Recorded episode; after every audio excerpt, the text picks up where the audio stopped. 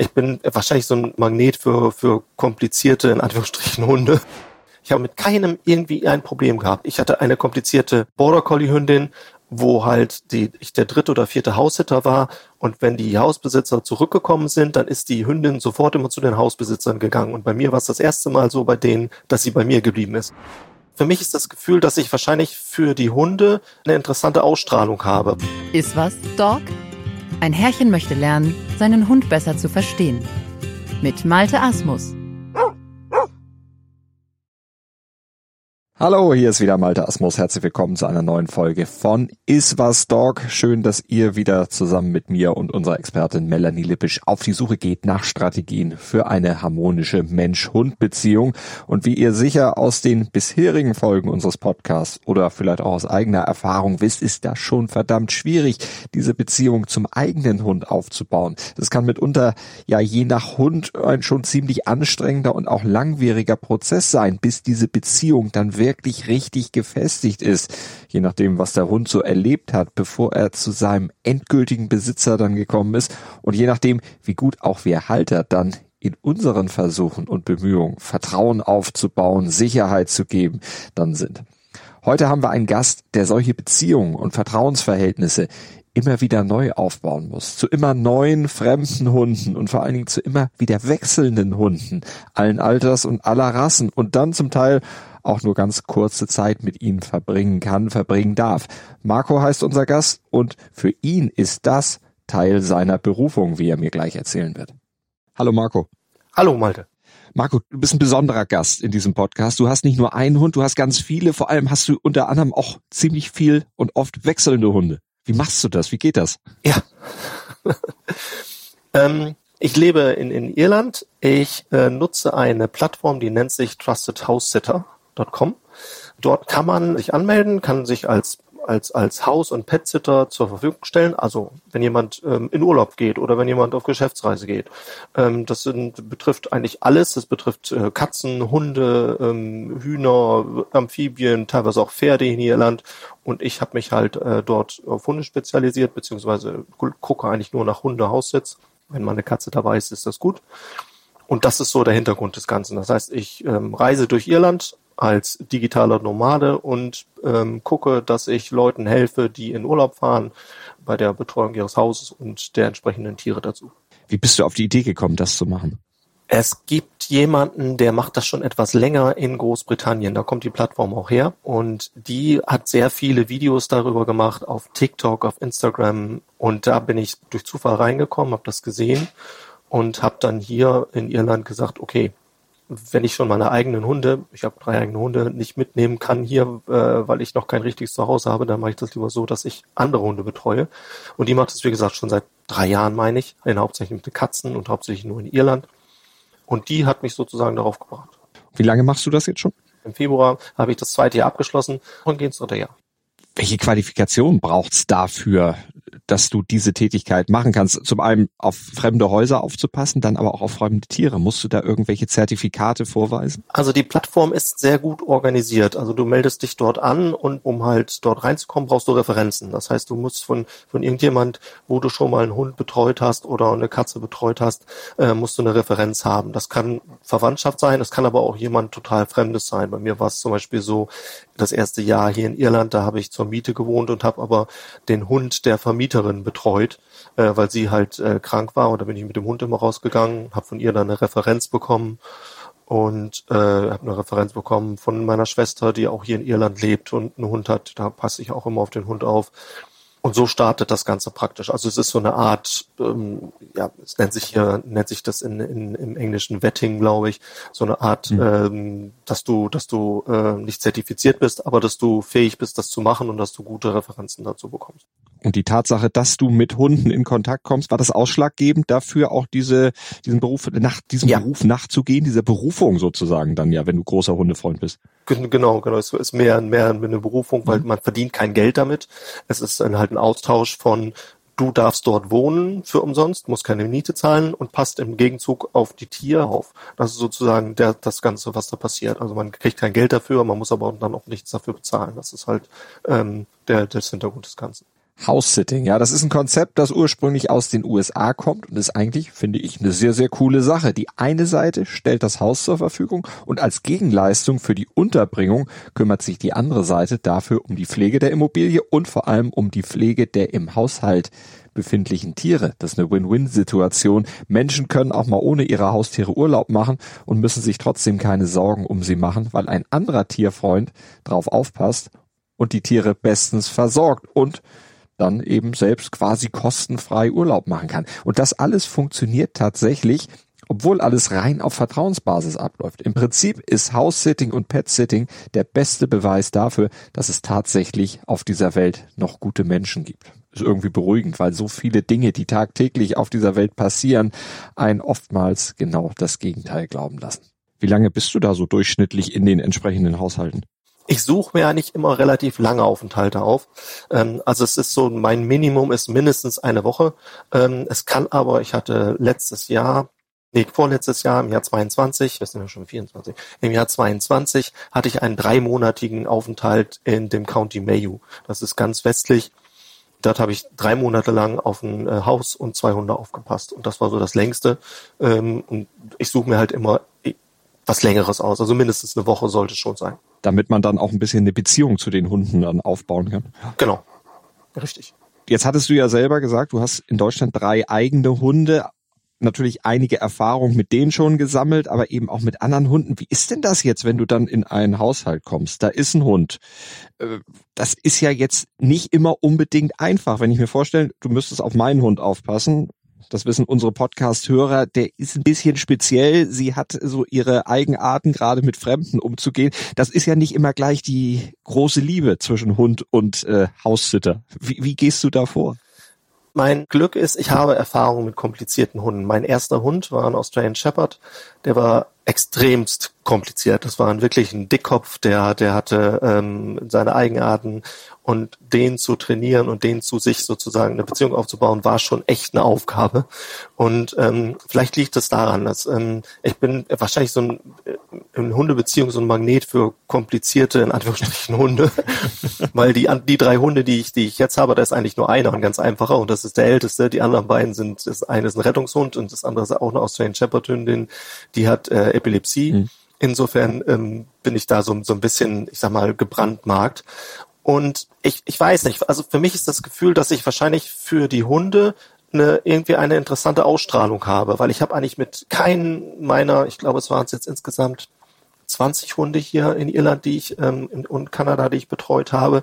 Ich habe also mit keinem irgendwie ein Problem gehabt. Das ist eher so das Problem, dass man den, den Kontakt zum Menschen mehr finden muss, dass man also praktisch den Menschen davon überzeugen muss, okay, ich bin jetzt so der Richtige für deinen Hund. Mhm. Es ist wirklich, ich hatte eine komplizierte Border Collie Hündin, wo halt die, ich der dritte oder vierte Haussitter war und wenn die Hausbesitzer zurückgekommen sind, dann ist die Hündin sofort immer zu den Hausbesitzern gegangen und bei mir war es das erste Mal so bei denen, dass sie bei mir geblieben ist, obwohl die halt reingekommen sind nach dem Urlaub. Also insofern scheint es so ein, ich weiß nicht, ob es eine Aura ist, man, man, man sagt manchmal, dass man so eine Aura für die Tiere hat, ähm, vielleicht hängt es damit zusammen. Ich habe also, wie gesagt, ähm, noch keinen einzigen Haussit gehabt, von denen ich hatte, wo ich irgendeine Form eine Aggressivität oder eine Zurückhaltung bei dem Hund gespürt habe. Mhm. Also da hat Marco definitiv ganz ehrlich meinen Respekt. Ich liebe ja auch Hunde und glaube auch, sie ein bisschen zu verstehen, jedenfalls meistens, auch wenn das mit meinem Hund manchmal ein bisschen schwerfällt. Aber eine solche Verantwortung zu übernehmen wie Marco für die Tiere, die er vorher, gut, vielleicht mal kurz gesehen hat, aber die er eben eigentlich gar nicht kennt. Also das würde ich mir vielleicht doch nicht unbedingt zutrauen. Da hätte ich, glaube ich, ziemliche Manschetten. Aber Melanie, du als Profi, die ja auch viel mit ganz fremden Hunden zu tun hat, für dich wäre das doch sicher kein Problem, oder? Nee, Malte, das wäre für mich sogar eine Freude. Ich finde das nämlich super spannend, fremden Hunden zu begegnen, weil jeder Hund, wie wir Menschen auch, einfach anders ist. Erstmal beobachte ich immer ganz neutral aus dem Augenwinkel. Also die Körpersprache des Hundes, die Blicke, also schaut er mich an oder eher weg, wo platziert sich der Hund, nah oder mit Abstand zu mir und mit welchem Energielevel begegnet er mir. Und daran lese ich dann ab, wie wohl sich der Hund mit mir fühlt, beziehungsweise ob seine Tendenz mir gegenüber in Richtung gruselig, toll oder neutral geht und was er in dem Moment gerade von mir braucht. Wenn beispielsweise so eine menschenfreundliche Bollerbirne mit Impulskontrolle-Problemen viel zu stürmisch auf mich zukommt, dann signalisiere ich direkt, dass mir das Energielevel zu hoch ist. Wie mache ich das? Ich ignoriere den Hund erstmal, weiche dabei aber nicht zurück, sondern behaupte den Platz, auf dem ich stehe oder sitze. Also einfach nur mit meiner Präsenz. Denn oft ist es so, dass man als Mensch rückwärts geht, ausweicht, sich wegdreht, mit den Händen fuchtelt oder den viel zu aufgeregten Hund aus Verlegenheit streichelt. Und dadurch lernt die Bollerbirne, dass sein Verhalten Sinn macht sprich zielführend ist. Ein zu hohes Energielevel erstmal zu ignorieren und bei dir zu bleiben, hilft einem temperamentvollen Hundetypen seine Strategien anzupassen, sodass er sich von sich aus mehr zurückhält, respektvoller agiert und dadurch zu seinem Ziel Aufmerksamkeit und Streicheleinheiten gelangt. Und einen schüchternen Hund, der in zweiter Reihe abwartet, oder vielleicht vorsichtig an meinen Schuhen schnüffelt, den ignoriere ich auch erstmal, damit er sich von mir nicht fokussiert oder gar bedrängt fühlt. Und so merkt der jeweilige Hund dann schnell, cool, dieser Mensch versteht meine Signale, der ist weder eine Weichwurst, noch bedrängt er mich. Und dann nähert man sich relativ schnell an und fasst Vertrauen zueinander. Denn das ist ja das Tolle an Hunden, denen ist wirklich völlig schnurz, ob du Verhaltensberater bist, Florist, Handwerker, Investmentbanker, Schüler, Bundeskanzler oder auch arbeitslos. Ein Hund sieht immer nur dich als Mensch welche Ausstrahlung und wie Marco sagt, Aura du mit in die Begegnung bringst. Und allein aufgrund dessen bewertet er dann, ob er deine Anwesenheit als angenehm, unangenehm oder neutral empfindet. Mal abgesehen von der Aura, äh, hast du noch andere Tricks, äh, die du da vielleicht anwendest? Eine Aura ist ja kein Trick, das ist ja einfach gegeben, einfach da, aber irgendwelche ja, Tipps, äh, Tricks, Kniffe, die du anwendest, Abläufe, die du immer gleich machst, wenn du dich einem neuen Hund näherst? Für mich ist es wichtig, dass ich nicht in eine unerwartete Situation reinkomme. Das heißt, ich knüpfe schon sehr früh Kontakt, wenn ich den Haushalt habe mit den Leuten, ähm, horche, was ist los mit dem, mhm. ist es ein komplizierter Hund, ist es ein einfacher Hund, braucht er Medikamente, äh, was hat er für Habits sozusagen. Und dann ist es auch meist so, dass ich schon bevor ich den Haussitz starte, dort einmal vorbeischaue, dort vorbeifahre, äh, mich mit den Leuten treffe, meistens auf einem neutralen Grund, dass wir eine Runde drehen mit dem Hund oder den Hunden das ist eigentlich so, so meine Herangehensweise, weil ich glaube, es ist ähm, unheimlich schwierig für, für ein Tier, ähm, gerade für einen Hund vielleicht, der, der Routine hat, der ja, der ja in Routinen drinne ist, plötzlich unerwartet jemand Fremdes vor sich zu haben. Mhm. Also sprich, bei es viele Katzenhaussitter machen es so, dass sie einfach nur den Schlüssel bekommen, hinterlegt unter einer Matte oder ihrem Schloss oder so, und dann gehen die halt rein und die Hausbesitzer sind schon weg. Und dann ist die Katze halt da. Dann ist das eine, ist eine Situation, die ich meinem Hund nie machen würde. Mhm. Also ich würde immer sehen, dass ich vorher Kontakt knüpfe, dass ich mir den Hund dann vorher angucke, wie verhält er sich mit den Hundebesitzern, ähm, was haben die Hundebesitzer für Routinen da drinnen. Und das findet man halt sehr gut raus, wenn man schon zwei, drei Tage vorher mal da vorbeischaut, wenn die Möglichkeit da ist. Das ist ganz, ganz schlau, sich erstmal auf neutralem Boden kennenzulernen, weil der Hund dich dann ganz in Ruhe, zum Beispiel während eines Spaziergangs, als ungefährlich abspeichern kann und du kein völlig Fremder mehr bist, wenn du letztendlich die Wohnung oder das Haus betrittst. Also gerade für unsichere oder auch territoriale Hunde ist das eine echte Hilfe. Dem Unsicheren gibt es Sicherheit, weil er sich mit deiner Anwesenheit außerhalb seines Zuhauses, also seinem sicheren Ort, vertraut machen kann und der Territoriale hat, wenn du das erste Mal sein Territorium betrittst, nicht mehr das Bedürfnis, dich vehement zu vertreiben. Also bellen wird er wahrscheinlich trotzdem, aber schnell merken, ach Mensch, den oder die kenne ich doch, und sich dann schnell beruhigen. Und auch vorher die Routinen der Hundebesitzer zu erfragen, ist sinnvoll, weil Routinen den Alltag berechenbar und planbar machen und dem Hund trotz Besitzerwechsels Sicherheit vermitteln. Ja, die Routinen der Hundebesitzer, das ist ja auch ganz wichtig, damit man schon mal sieht, welchen Erziehungsstil haben die denn? Weicht der vielleicht auch fundamental von meiner eigenen Linie ab? Worauf muss ich da achten, dass ich den Hund jetzt nicht komplett überfordert? Das ist doch wahrscheinlich auch ein großes Problem, weil ja jeder anders erzieht.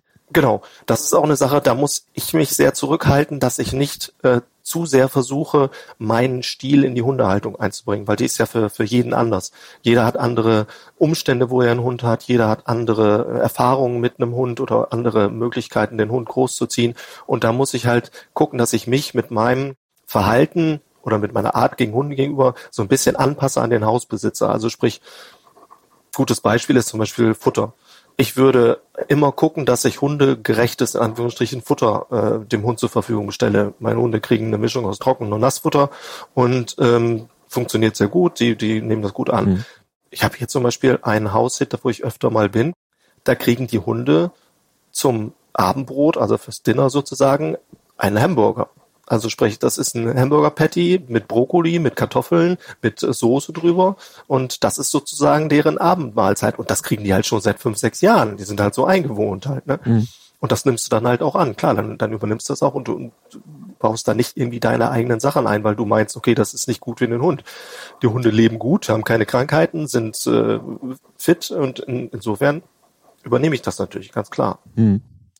Generell die Hundeerziehung in Irland, wenn du das vergleichst mit Hundeerziehung in Deutschland, gibt es da Parallelen, Differenzen? Wie würdest du das einschätzen? Oder kann man sagen, ist es eigentlich wie immer überall ein ziemlicher Mix?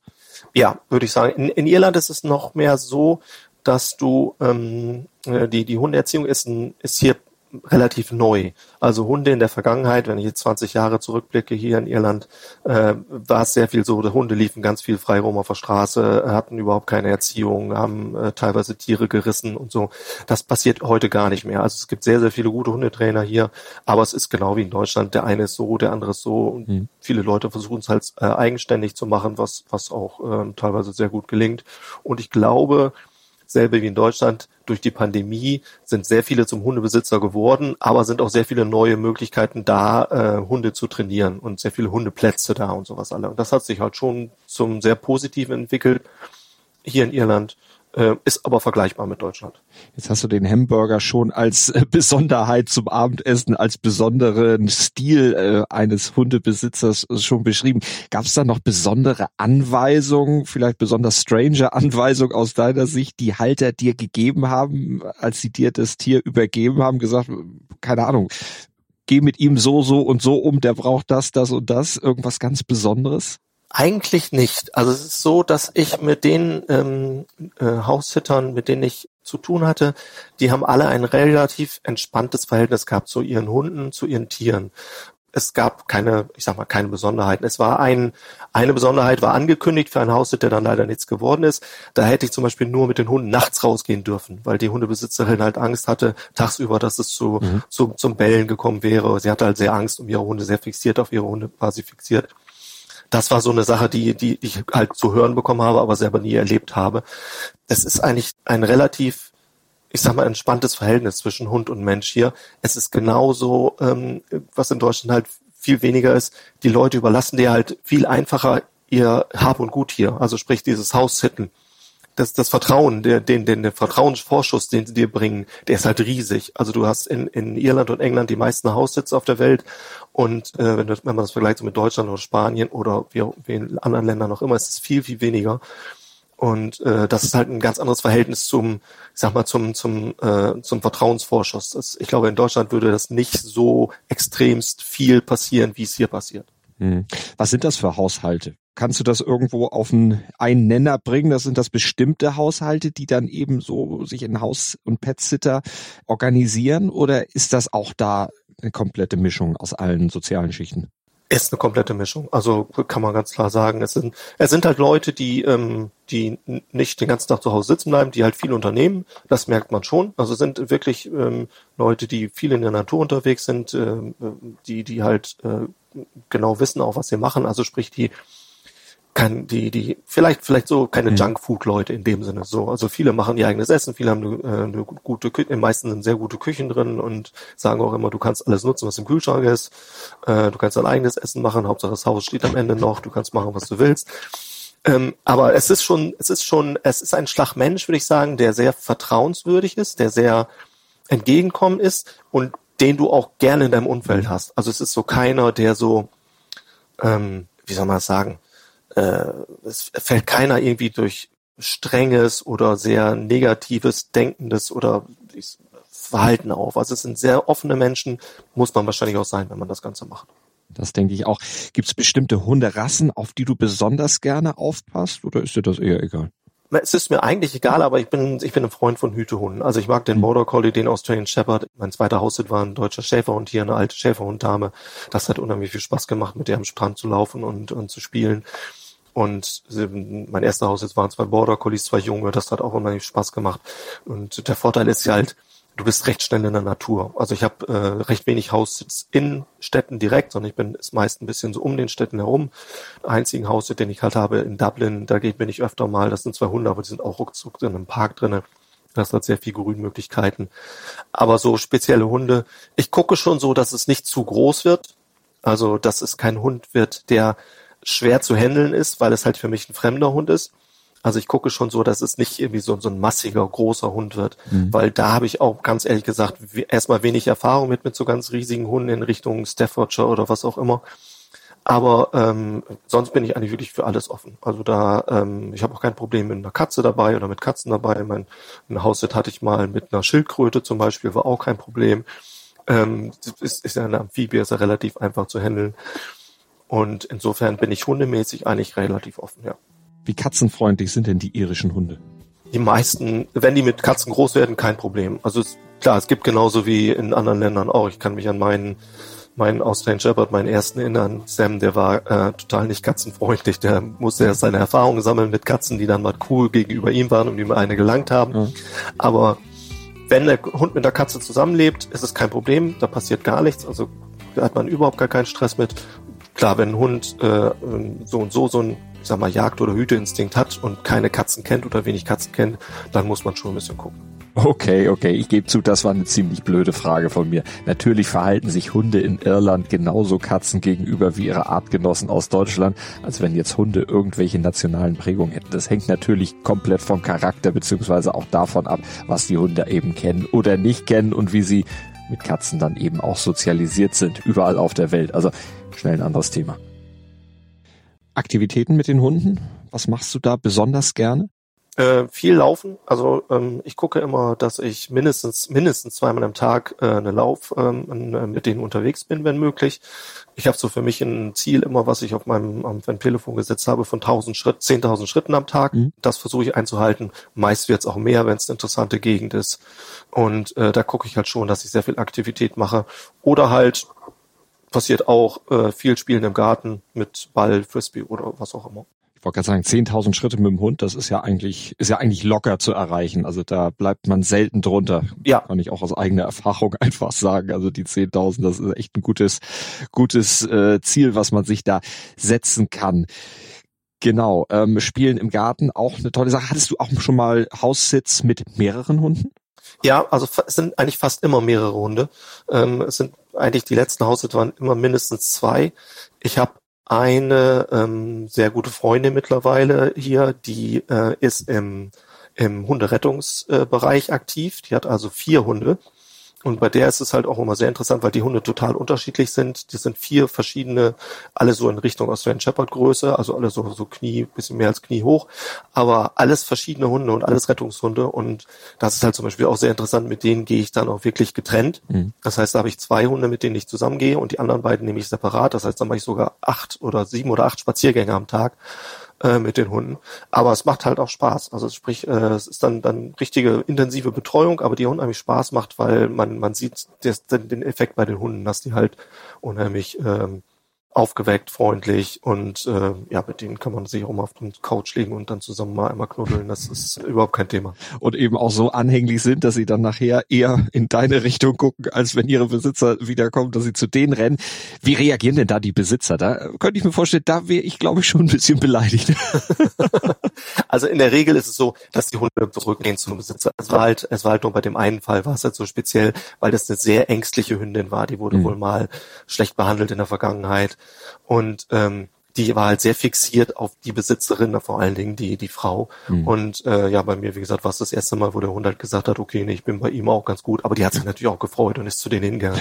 Also es ist schon so, dass die Hunde, wenn die Besitzer zurückkommen, auf jeden Fall zu den Besitzern hingehen, auch wenn es sogar nach den drei Monaten war. Ist überhaupt kein, kein Problem. Mhm.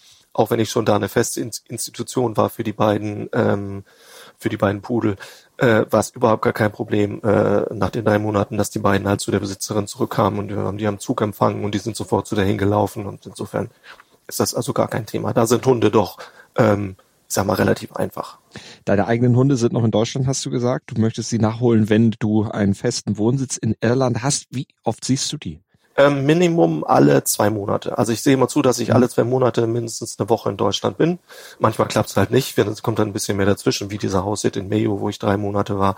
Aber ich versuche halt schon, dass ich alle zwei Monate, alle zweieinhalb Monate mindestens eine Woche in Deutschland bin. Ich kann eine Woche auch in Deutschland arbeiten, von, von meinem Arbeitgeber her. Das ist also auch kein Problem mittlerweile in Europa. Mhm. Und da gucke ich schon, dass ich äh, dort dann bin und die freuen sich auch mal riesig, wenn ich, wenn ich dann da bin. Das glaube ich, dass die sich hier freuen.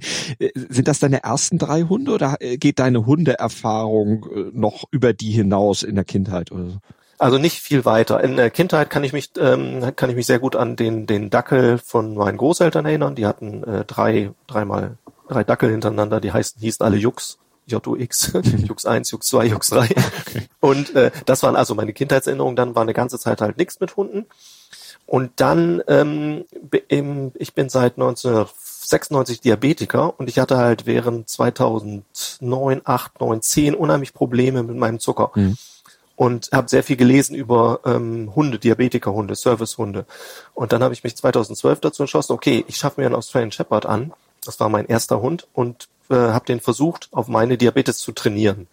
Das kann man halt machen. Es gibt in Kiel jemanden, der, der bietet das an als, als Fernkurs. Da kann man sozusagen ähm, äh, Tipps mitnehmen, wie man so, wie man den Hund auf den Geruch von Unterzucker mhm. ähm, ähm, spezialisieren kann. Und das sozusagen war mein erster Hund und mit, mit Sam, mit dem Australian Shepherd, äh, habe ich das dann praktiziert und äh, es hat auch teilweise geklappt. Leider ist der zum Epileptiker auch geworden durch wahrscheinlich eine Überimpfung, weil wir, weil ich zwei Jahre mit mit äh, meiner Freundin in äh, Kanada gelebt habe. Dort ist er mitgekommen. Dort musste er einmal zusätzlich geimpft werden und dann hat er Epilepsie bekommen. Und äh, insofern musste ich das abbrechen. Aber mein Zucker wurde dann auch von alleine gegen alleine in Ordnung. Insofern hat, waren die Ambitionen dann auch weg, den Hund weiter zu trainieren. Aber das war mein erster Hund. 2012 ja. war mein erster Hund aus Shepherd, ja. Wie aufwendig war das, dieses Training? Ähm, es schon. Es, du, du, musst den Hund konditionieren. Das ist halt äh, der Hintergrund. Also du musst sagen, okay, mhm. wenn jetzt dieser der, der Hintergrund war, wenn dieser Geruch da ist, reagiere so.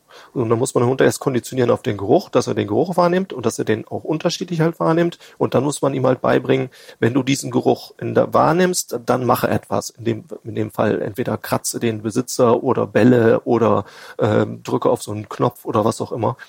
Das, so, so läuft sozusagen das Training ab, wenn man das selber macht. Ist klar, wenn, wenn professionelle Leute das machen, die machen es noch richtig anders. Die bilden ja auch Blindenhunde mhm. aus und, und äh, äh, Epilepsiehunde gibt es ja auch mittlerweile. Das ist ja ein unheimliches Feld, was Hunde da machen können.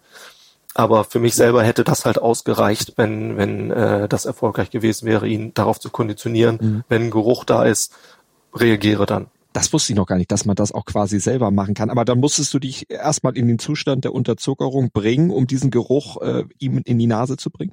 Genau, genau. Also sprich, du, du, wenn du unterzuckerst, dann ähm, fängst du an zu schwitzen, kannst diesen, mhm. diesen Schweiß dann abtupfen mit einem Tupfer und dann kannst du halt damit dann sozusagen experimentieren, dass er den Geruch mhm. wahrnimmt. Ach, das ging dann auch über einen längeren Zeitraum, das zu konservieren. Du musstest nicht jedes Mal erstmal wieder in Unterzuckerung kommen, um den Hund nee. zu trainieren. Nein, nein, nein, nein. Das musste nicht okay. aktuell, nee, nee, das musste nicht immer aktuell sein, sondern du kannst, bist halt in Unterzuckerung, dann äh, nimmst du halt und nimmt dir jemand anders halt den, den, den Schweiß ab mit so einem mhm. Pet oder Tupfer oder was auch immer, kommt dann in so einen Tupperpot rein und hält sich dann über mehrere ah, okay. Tage. Also es ist schon, du kannst dann schon bei einer Unterzuckerung für sehr viele Trainingseffekte sorgen.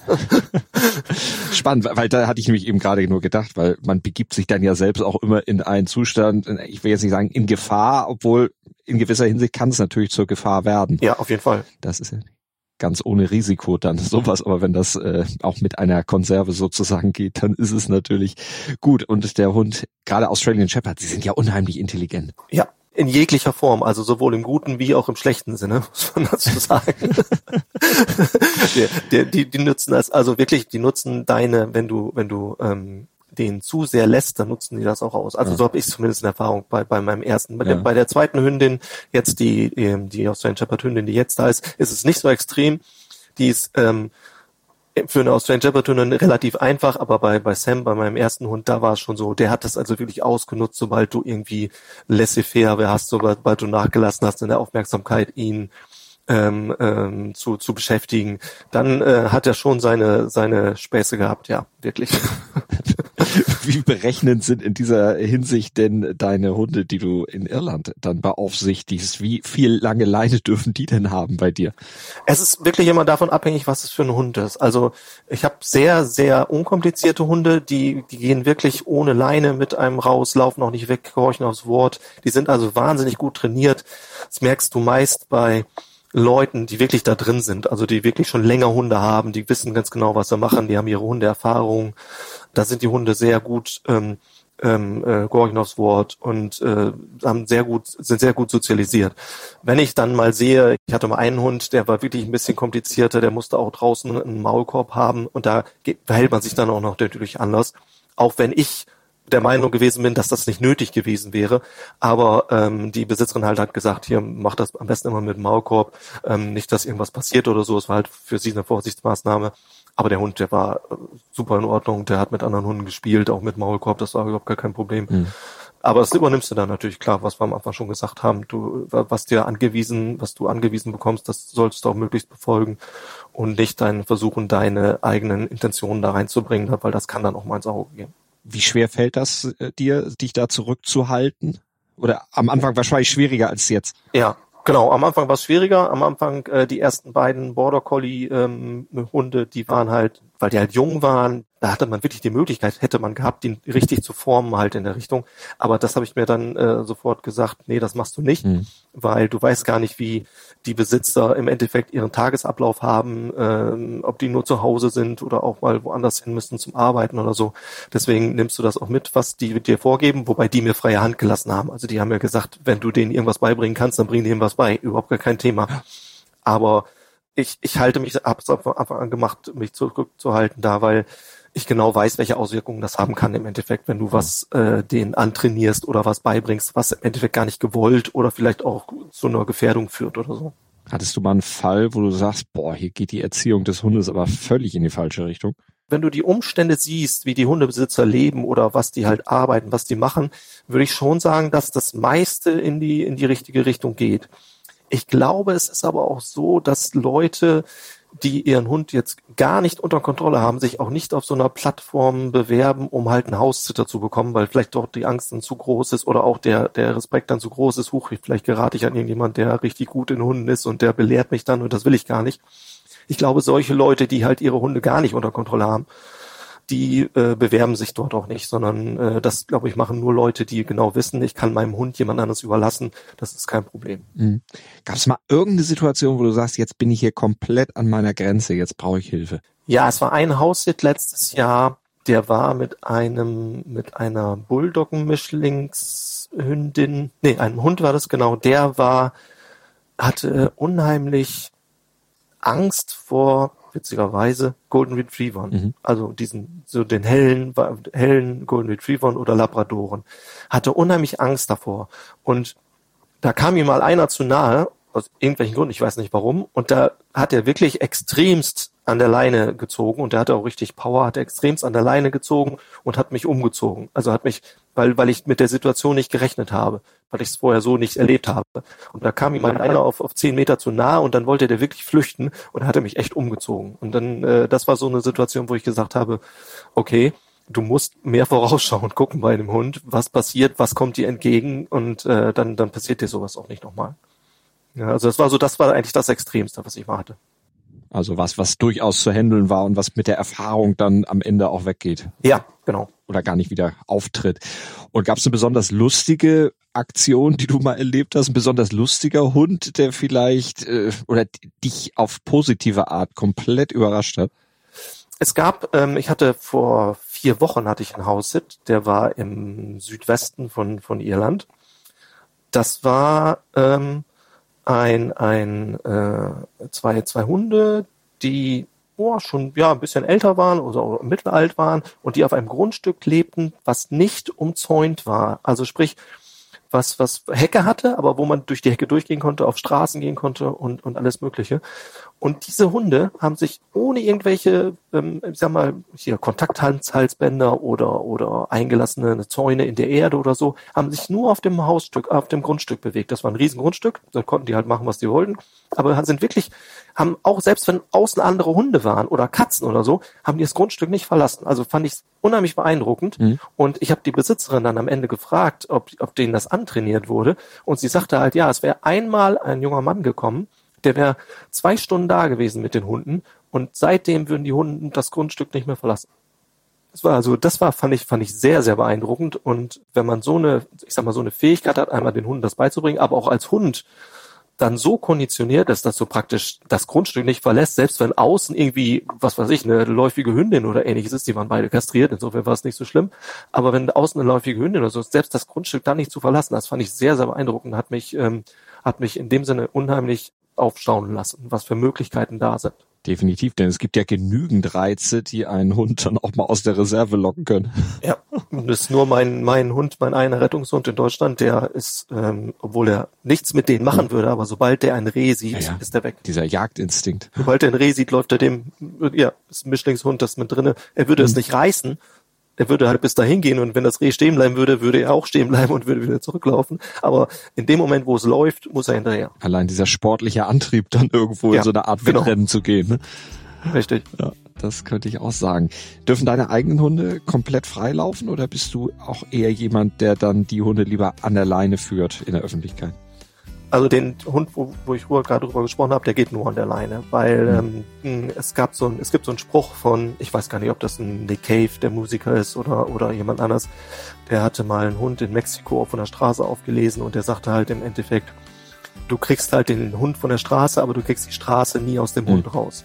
Und äh, bei dem ist es halt wirklich so. Also das ist ein, äh, immer noch ein Straßenhund. Wenn der irgendwelche Reize hat, wäre der weg. Der läuft immer an der Leine. Der hat eine lange Zuchtleine oder auch mal eine Schleppleine.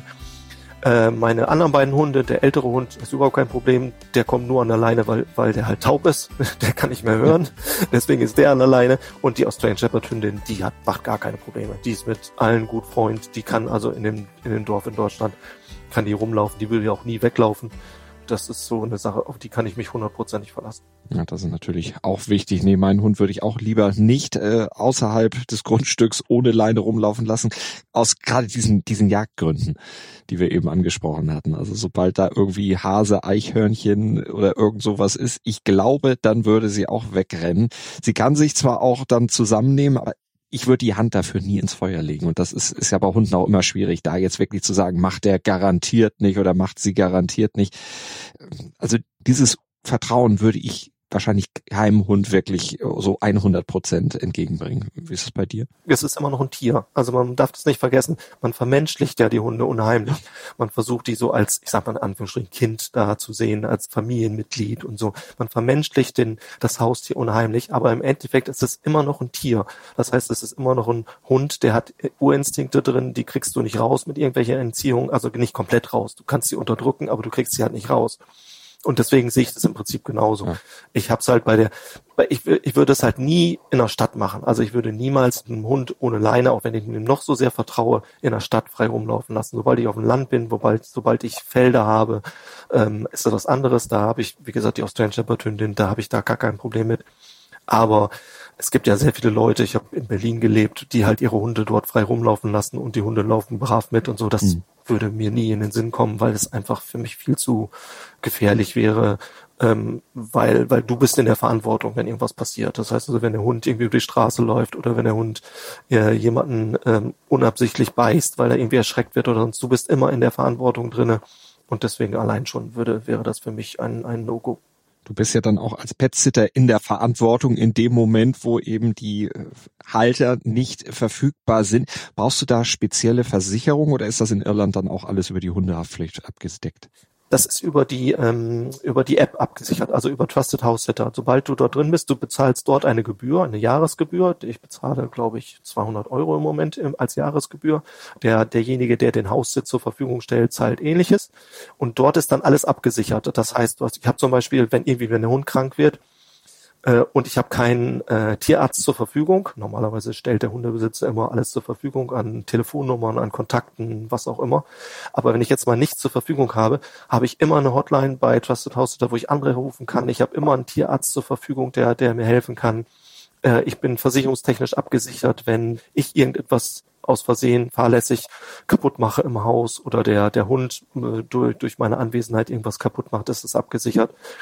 Ähm, ist meines Wissens extrem selten, dass sowas passiert. Also ich gucke auch in den Foren rein bei der Seite, ist mir auch noch nicht passiert. Und sollte mal doch was kaputt gehen, dann sind die Hausbesitzer meistens so cool, so freundlich, dass du es entweder sagst du, okay, ich ersetze dir das, dann, dann kaufst du halt entweder neu oder gibst entsprechend Geld oder die sagen, das ist überhaupt gar kein Problem. Du passt ja auf mein Haus, auf meinen Hund auf. Insofern lass das meine Sorge sein. Ich regel das. Deswegen, das sind offene Menschen. Mhm. Du musst halt auch offen sein, wenn du sowas machst. Wenn jemand von unseren Hörerinnen und Hörern jetzt sagt, oh, ich bin offen, ich hätte auch Bock drauf, was würdest du denen raten? Immer davon abhängig, was man machen möchte. Also wenn du jetzt selber Hundebesitzer bist und du sagst, ich möchte mal ohne meinen Hund in Urlaub, dann ist diese Trusted House Sitter Sache eine unheimlich tolle Sache. Da bewerben sich dann Leute auf deine äh, Annonce, die du auf der Seite aufgibst. Du kannst die Leute aussuchen, du machst ein Vorabgespräch als Videocall. Wenn der in der Nähe ist, kannst du den einladen oder der sagt selber, sagt, ich komme vorbei und gucke mir das Ganze an. Also wenn du selber einen Hund hast und du möchtest, äh, möchtest mal eine, eine Auszeit haben, ähm, dann ist diese Seite echt gut. Auf der anderen Seite, ähm, wenn du halt das gerne machen möchtest, dann gibt es klar auch auf diese Seite, aber es gibt zum Beispiel in, in, in Deutschland gibt es eine Seite, die heißt äh, Urlaub gegen Hand, wo du halt Urlaub machen kannst bei jemandem und du hilfst dann sozusagen aus. Das kann man so, das in scheint in Deutschland sehr, sehr populär zu sein. Aber wenn du wirklich was, ich sag mal, in ein anderes Land gehen willst, ein bisschen was erleben willst, auch mal, äh, du, du musst ja nicht die ganze Zeit in dem Haus bleiben und bei dem, bei dem Hund, du kannst ja auch mal vier, vier Stunden weg oder für eine Zeit weg und was unternehmen. Gerade hier in Irland ist es unheimlich einfach, was zu unternehmen, weil jeder Ort ist innerhalb von vier Stunden zu erreichen. Also das ist, äh, weil es eine kleine Insel ist. Aber wenn du, wenn du wirklich sagst, okay, ich, ich bin gut mit Hunden, ich kann gut mit Hunden umgehen, ich habe vielleicht einen eigenen Hund, ich möchte jetzt mal Urlaub machen, meinetwegen in Australien, in Kanada, USA, dann suchst du dir dort jemand raus, nimmst mit dem Kontakt auf, präsentierst dich dem, schreibst ein schönes Schreiben sozusagen, weil wer du bist, was du, was du machst, warum du gerne bei ihm auf deinen Hund oder seine Tiere aufpassen möchtest und findest so einen Kontakt und es ist halt echt wirklich über die Seite recht einfach.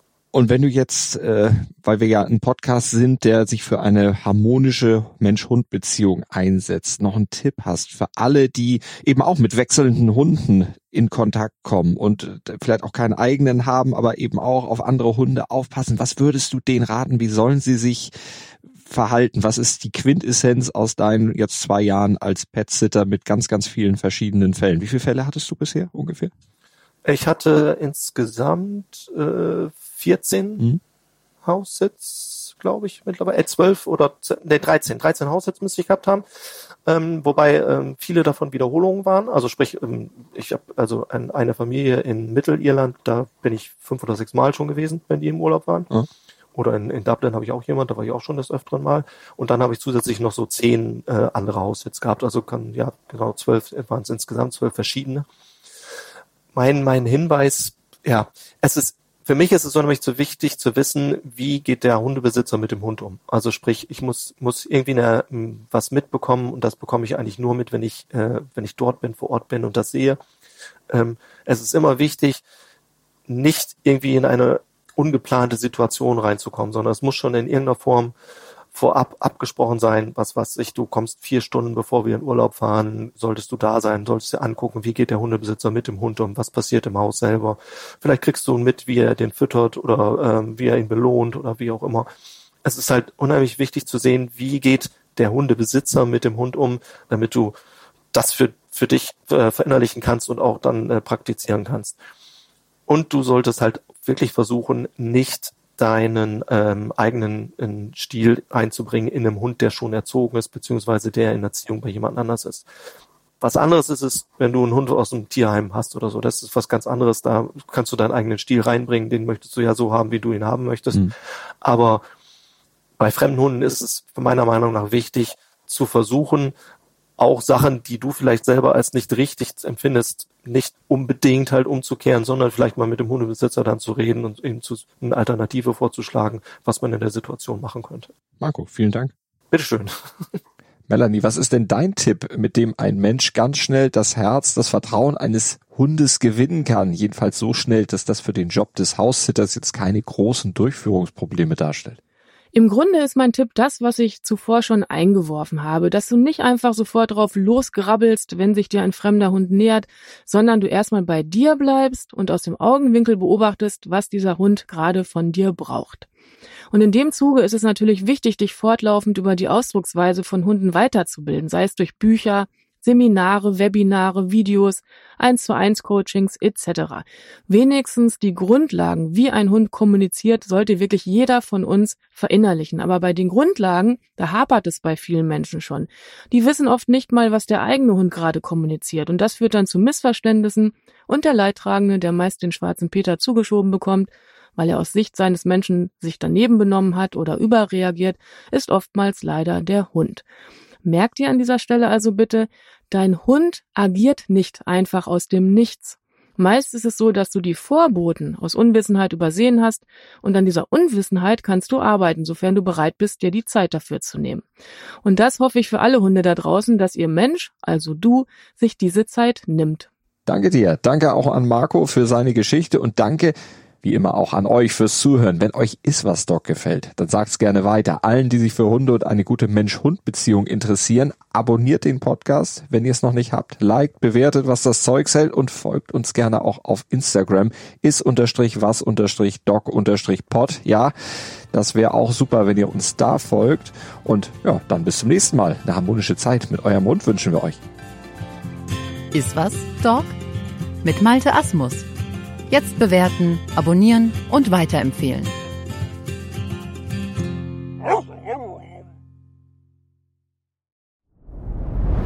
Dir hat dieser Podcast gefallen? Dann klicke jetzt auf Abonnieren und empfehle ihn weiter. Bleib immer auf dem Laufenden und folge uns bei Twitter, Instagram und Facebook.